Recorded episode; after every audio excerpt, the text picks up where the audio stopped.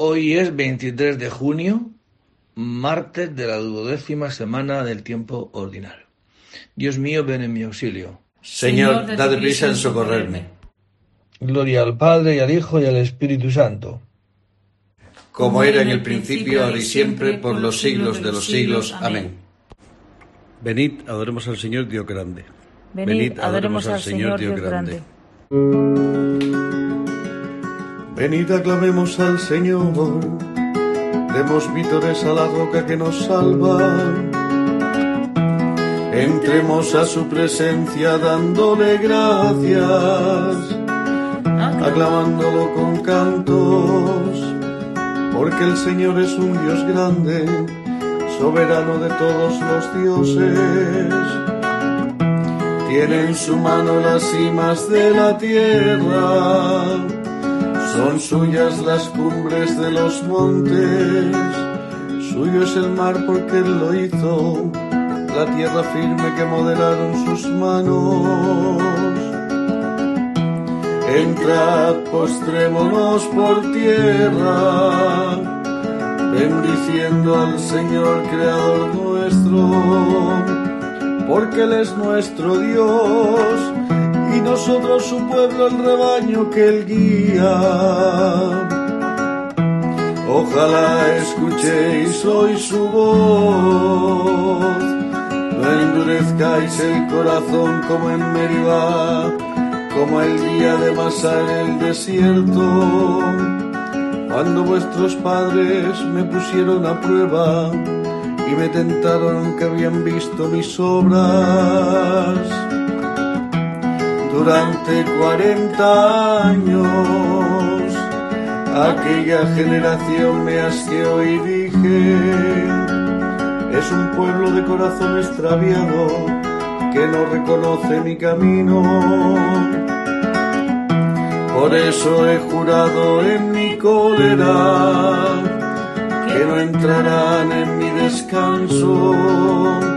Gloria al Padre y al Hijo y al Espíritu Santo, como era en el principio, ahora y siempre, por los siglos de los siglos. Amén. Venid, adoremos al Señor Dios grande. Venid, adoremos al Señor Dios grande. Para ti es mi música, Señor, voy a explicar el camino perfecto. Para ti es mi música, Señor, voy a explicar el camino perfecto.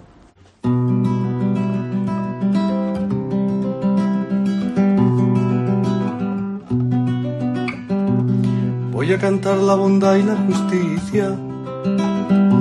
Para ti es mi música, Señor. Voy a explicar el camino perfecto. Cuando vendrás a mí, andaré con rectitud de corazón dentro de mi casa. No pondré mis ojos en intenciones viles. Aborrezco al que obra mal, no se juntará conmigo. Lejos de mí un corazón torcido, no aprobaré al malvado al que en secreto difama a su prójimo, lo haré callar. Ojos engreídos, corazones arrogantes, no los soportaré. Pongo mis ojos en los que son leales, ellos vivirán conmigo. El que sigue un camino perfecto, ese me servirá. No habitará en mi casa quien comete fraudes, el que dice mentiras, no durará en mi presencia. Cada mañana haré callar a los hombres malvados para excluir de la ciudad del Señor a todos los malhechores. Gloria al Padre y al Hijo y al Espíritu Santo, como era en el principio, ahora y siempre, por los siglos de los siglos. Amén.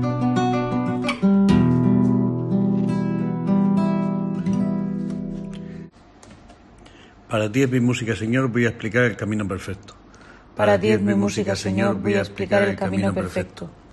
No apartes de nosotros tu misericordia, Señor. No apartes de nosotros tu misericordia, Señor.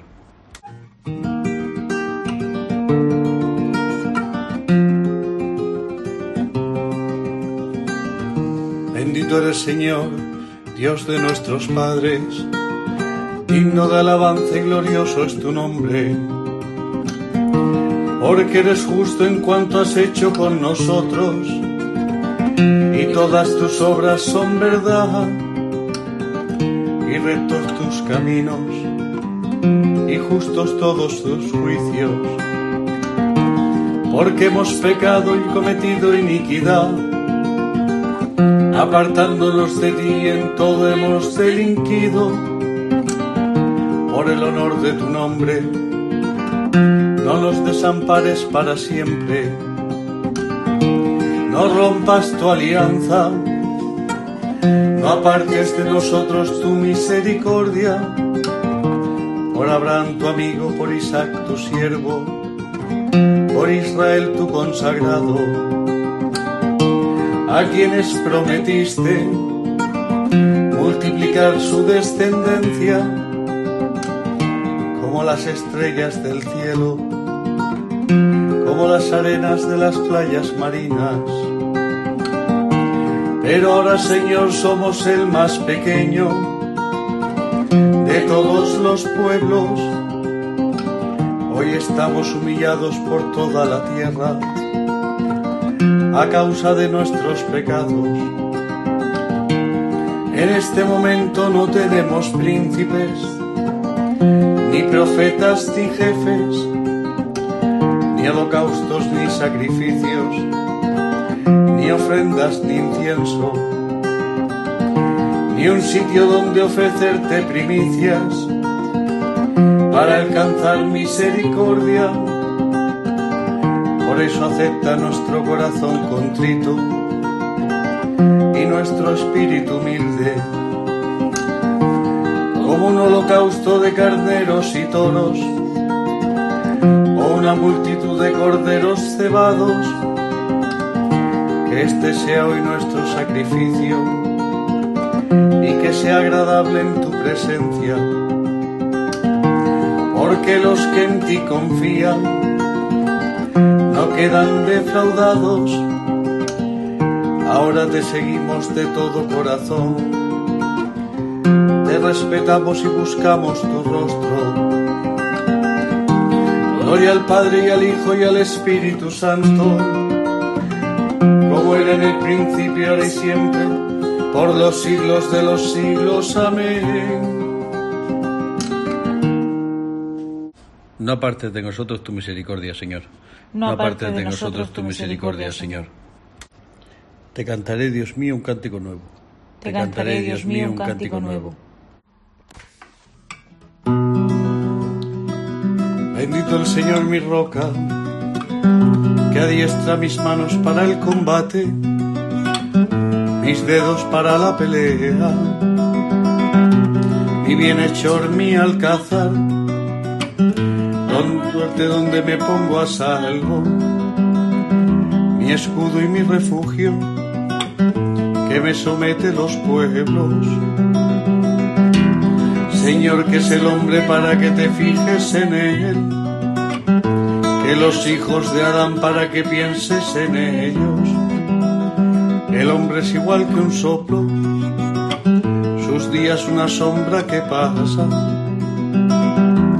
Señor, inclina tu cielo y desciende, toca los montes y echarán humo, fulmina el rayo y dispersalos dispara tus saetas y desbarátalos. Extiende la mano desde arriba, defiéndeme, líbrame de las aguas caudalosas.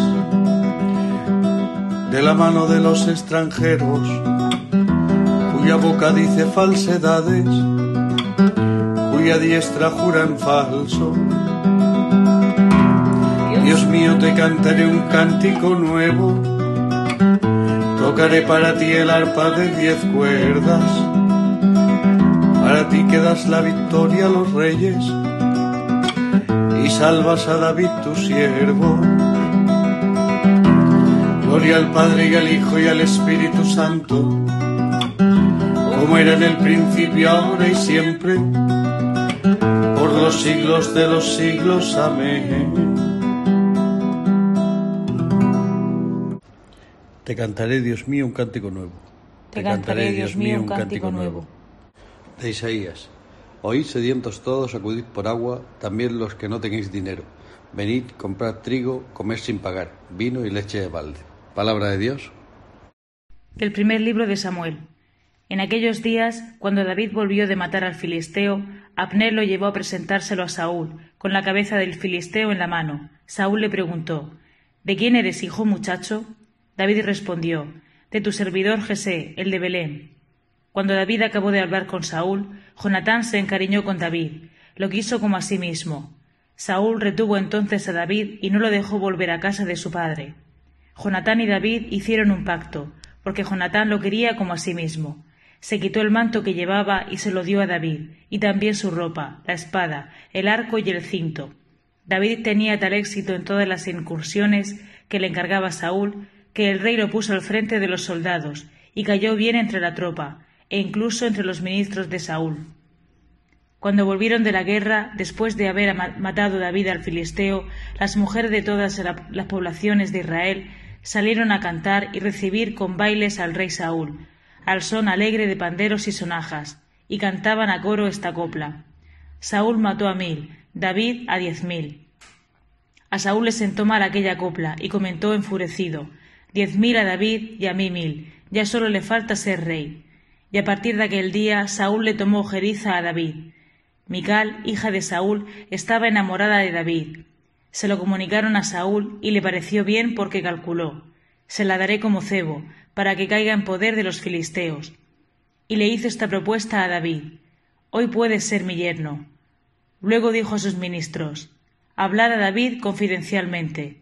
Mira, el rey te aprecia y todos sus ministros te quieren. Acepta ser yerno suyo. Los ministros de Saúl insinuaron esto a David y él respondió Pues no es nada ser yerno del rey. Yo soy un plebeyo, sin medios.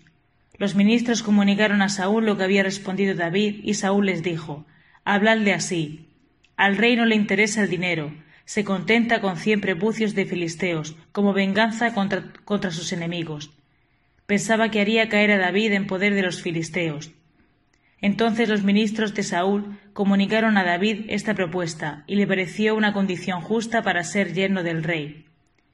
Y no había expirado el plazo cuando David emprendió la marcha con su gente, mató a doscientos filisteos y llevó al rey el número completo de prepucios, para que lo aceptara como yerno. Entonces Saúl le dio a su hija Mical por esposa. Saúl cayó en la cuenta de que el Señor estaba con David y de que su hija Mical estaba enamorada de él. Así creció el miedo que tenía David, y fue su enemigo de por vida. Los generales filisteos salían a hacer incursiones, y siempre que salían, David tenía más éxito que los oficiales de Saúl. Su, su nombre se hizo muy famoso. Palabra de Dios.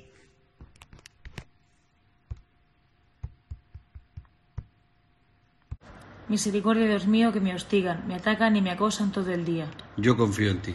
Libraste mi alma de la muerte, mis pies de la caída. Yo confío en ti. Del Tratado de San Gregorio de Nisa, obispo, sobre el perfecto modelo cristiano. Hay tres cosas que manifiestan y distinguen la vida del cristiano la acción, la manera de hablar y el pensamiento. De ellas ocupa el primer lugar el pensamiento, viene en segundo lugar la manera de hablar, que descubre y expresa con palabras el interior de nuestro pensamiento, en este orden de cosas al pensamiento y a la manera de hablar sigue la acción, con la cual se pone por obra lo que antes se ha pensado. Siempre, pues, que nos sintamos impulsados a obrar, a pensar o a hablar, debemos procurar que todas nuestras palabras, obras y pensamientos tiendan a conformarse con la norma divina del conocimiento de Cristo, de manera que no pensemos, digamos ni hagamos cosa alguna que se aparte de esta regla suprema. Todo aquel que tiene el honor de llevar el nombre de Cristo debe necesariamente examinar con diligencia sus pensamientos, palabras y obras, y ver si tienden hacia Cristo o se apartan de Él. Este discernimiento puede hacerse de muchas maneras. Por ejemplo, toda obra, pensamiento o palabra que vayan mezclados con alguna perturbación no están de ningún modo de acuerdo con Cristo, sino que llevan la impronta del adversario, el cual se esfuerza en mezclar con las perlas el, el cieno de la perturbación, con el fin de afear y destruir el brillo de la piedra preciosa. Por el contrario, todo aquello que está limpio y libre de toda turbia, de turbia afección, tiene por objeto al autor y príncipe de la tranquilidad, que es Cristo. Él es la fuente pura e incorrupta, de manera que el que bebe y recibe de él sus impulsos y afectos internos ofrece una semejanza con su principio y origen, como la que tiene el agua nítida de la ánfora con la fuente, de la que procede. En efecto, es la misma y única nitidez la que hay en Cristo y en nuestras almas, pero con la diferencia de que Cristo es la fuente de donde nace esta nitidez, y nosotros la tenemos derivada de esta fuente.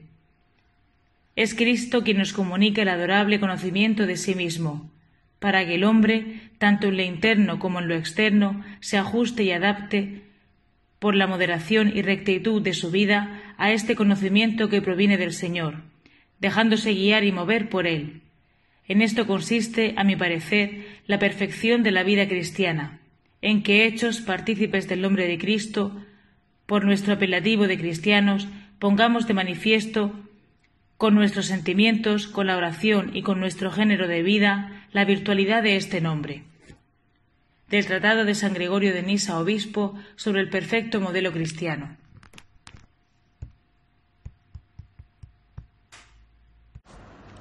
Todo lo que de palabra o de obra realicéis, sea todo en nombre del Señor Jesús. Ninguno de nosotros vive para sí y ninguno muere para sí mismo. Sea todo en nombre del Señor Jesús. Del Santo Evangelio según San Mateo. En aquel tiempo dijo Jesús a sus discípulos, No deis lo santo a los perros, ni le echéis vuestras perlas a los cerdos. No sea que las pisoteen con sus patas y después se revuelvan para destrozaros. Así pues, todo lo que deseáis que los demás hagan con vosotros, hacedlo vosotros con ellos. Pues esta es la ley y los profetas. Entrad por la puerta estrecha, porque ancha es la puerta y espacioso el camino que lleva a la perdición, y muchos entran por ellos. Qué estrecha es la puerta y qué angosto el camino que lleva a la vida, y pocos dan con ellos. Palabra del Señor. Bien, pues seguimos con estos capítulos donde se nos está dibujando este hombre nuevo. Esto es lo que ha hecho Jesucristo. Todo esto se ha cumplido en él. Y cuando empieza en esta pericopa, en este trozo, diciendo, no deis lo santo a los perros, ni le echéis vuestras perlas a los cerdos, no sea que las pisoteen con sus patas y después se revuelvan para destrozaros, pues esto es lo que le ha pasado a Jesucristo a quienes le ha predicado el Evangelio, a quienes le ha anunciado el amor de Dios y no lo han recibido, pues con esto mismo ha sido la excusa exacta y precisa para condenar a Jesucristo, para destrozarlo. Por eso Jesucristo nos, nos, nos advierte de esto, ¿no? Las cosas santas son para los santos. ¿Quiénes son los santos? Por los que acogen la palabra de Dios, como la Virgen María, la guardan y da fruto. Pero para el que no está evangelizado, coger las cosas santas, pues es precisamente las destrozan, es decir, pero no porque sean malos, sino porque las cosas santas, los sacramentos, por ejemplo, es para los que tienen fe. Para los que no, no es por su maldad, sino porque no tienen la fe.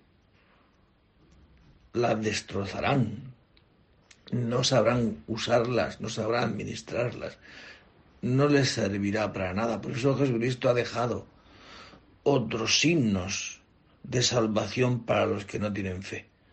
Pero para los que tienen fe, para los que acogen la palabra y la guardan y la cumplen, para esos hay unos sacramentos, hay unas perlas preciosas que les ayudará a vivir. Y continúa diciendo, pues esta máxima, ¿no? Todo lo que deseáis que los demás hagan con vosotros, hacedlo vosotros con ellos, ¿no? La ley está máxima de no hagas a otro lo que a ti no te gusta, ¿no? Pero aquí lo dice en positivo, ¿no? ¿Qué es lo que nos gustaría que nos hicieran los hombres? Pues que nos amaran. ¿Qué espero yo de ti? Porque me quieras. ¿Qué esperará el otro de ti? Que lo quieras. ¿Qué va a esperar? No esperamos de otro, de los demás, otra cosa que no sea el amor que no sea que me trate bien, que me quiera. Pues como nosotros lo esperamos también, pues eso. Porque eso al fin y al es lo que ha hecho el Señor con nosotros. ¿Qué ha hecho el Señor Jesús con nosotros? Pues nos ha amado hasta el extremo. Este amor recibido, acogido en nuestra vida, da un fruto. Y el fruto es de tratar a los demás como queremos que los demás nos traten, con cariño. Esta regla de oro, ¿verdad? Por eso es verdad que ser cristiano, vivir de la fe, es eso, haber recibido, acogido, como la Virgen María, que es, la Virgen María es como el prototipo, ¿no? De lo que es un cristiano. ¿Qué ha hecho la Virgen María? Pues acoger la buena noticia, acogerla, la ha aceptado en su vida, ha dado fruto y este fruto ha amado hasta el extremo, ¿no? Pues eso es lo que el Señor quiere que también nosotros lo hagamos. Por eso termina diciendo que estrecha es la puerta, que angosto el camino que lleva la vida y pocos dan con ellos, ¿no? Es efectivamente, la vida, si la recibimos en clave de que me den todo lo que quiero, indudablemente, en el sentido de, de, de, no haber ningún tipo de cosa que me haga verme pequeño, ¿no? Por la tendencia natural del ser humano es ser grande, ¿no? Es pecar de soberbia, ser, pues eso, fanfarronero, que se dice por aquí, ¿no? Orgulloso, creerme mejor que los demás, ¿no? Pues el camino que lleva a la vida es la humildad, es la pequeñez. Y la pequeñez no es un sentimiento. La humildad no es un sentimiento, la humildad son hechos. ¿Y cuáles son los hechos de la humildad? Pues considerar a los demás como superiores a ti. Y no es que nos salga de dentro considerar a los demás como superiores, es que nuestro modo de hablar, nuestro modo de comportarnos, sea ese ensalzar, ensalzar al otro, no ensalzarme a mí, mi yo. De la mano de todos los que nos odian, sálvanos, Señor. De la, mano de todos los que nos odian, sálvanos, Señor. Bendito sea el Señor Dios de Israel, porque ha visitado y redimido a su pueblo, suscitándonos una fuerza de salvación en la casa de David su siervo, según lo haya predicho desde antiguo, por boca de sus santos profetas. Es la salvación que nos libra de nuestros enemigos y de la mano de todos los que nos odian, realizando la misericordia que tuvo con nuestros padres. Recordando su santa alianza y el juramento que juró a nuestro padre Abraham, para concedernos que libres de temor, arrancados de la mano de los enemigos, les sirvamos con santidad y justicia en su presencia todos nuestros días. Ti niño te llamarán profeta del Altísimo, porque irás delante del Señor a preparar sus caminos, anunciando a su pueblo la salvación, el perdón de sus pecados, por la entrañable misericordia de nuestro Dios, nos visitará el sol que nace de lo alto, para iluminar a los que viven en tinieblas y en sombras de muerte, para guiar nuestros pasos por el camino de la paz. Gloria al Padre y al Hijo y al Espíritu Santo, como era en el principio y siempre, por los siglos de los siglos. Amén.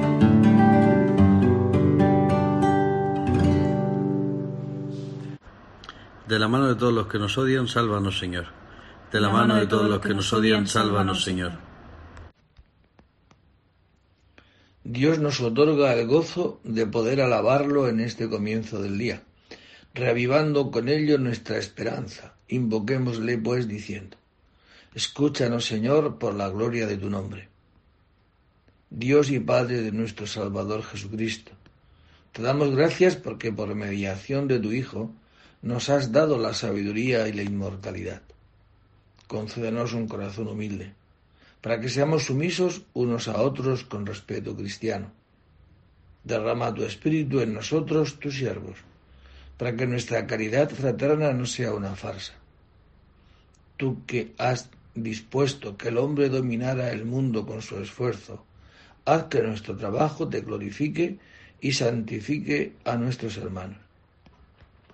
Ya que Dios nos muestra siempre su amor y nos muestra el amor que el Padre nos tiene, que vela siempre por nosotros y de una forma amorosa, nosotros así nos atrevemos a decir, Padre nuestro que estás en el cielo, santificado sea tu nombre, venga a nosotros tu reino, hágase tu voluntad en la tierra como en el cielo. Danos hoy nuestro pan de cada día, perdona nuestras ofensas, como también nosotros perdonamos a los que nos ofenden. No nos dejes caer en la tentación y líbranos del mal. Amén. Aumenta, Señor, nuestra fe, para que la alabanza que sale de nuestros labios vaya siempre acompañada de frutos de vida eterna. Por Jesucristo nuestro Señor. El Señor esté con vosotros. Y la bendición de Dios Todopoderoso, Padre, Hijo y Espíritu Santo descienda sobre vosotros y permanezca para siempre. Que el Señor hoy nos conceda esta máxima, esta regla de oro, tratar al otro como nos gustaría que nos trataran a nosotros. Ensalzar al otro como me gustaría que me ensalzaran a mí. Alabar al otro como me gustaría que me alabaran a mí. Esto produce alegría sí o sí. Aunque de momento tengamos que sufrir un poco, como dice, el camino que lleva la vida es estrecho, es angosto.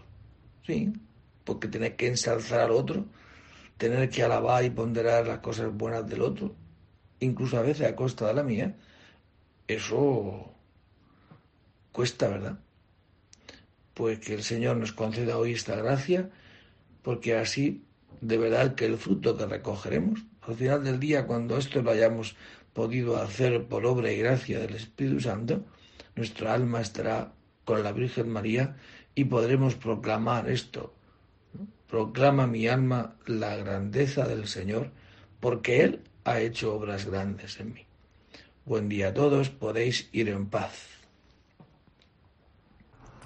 Demos gracias a Dios. Si el Señor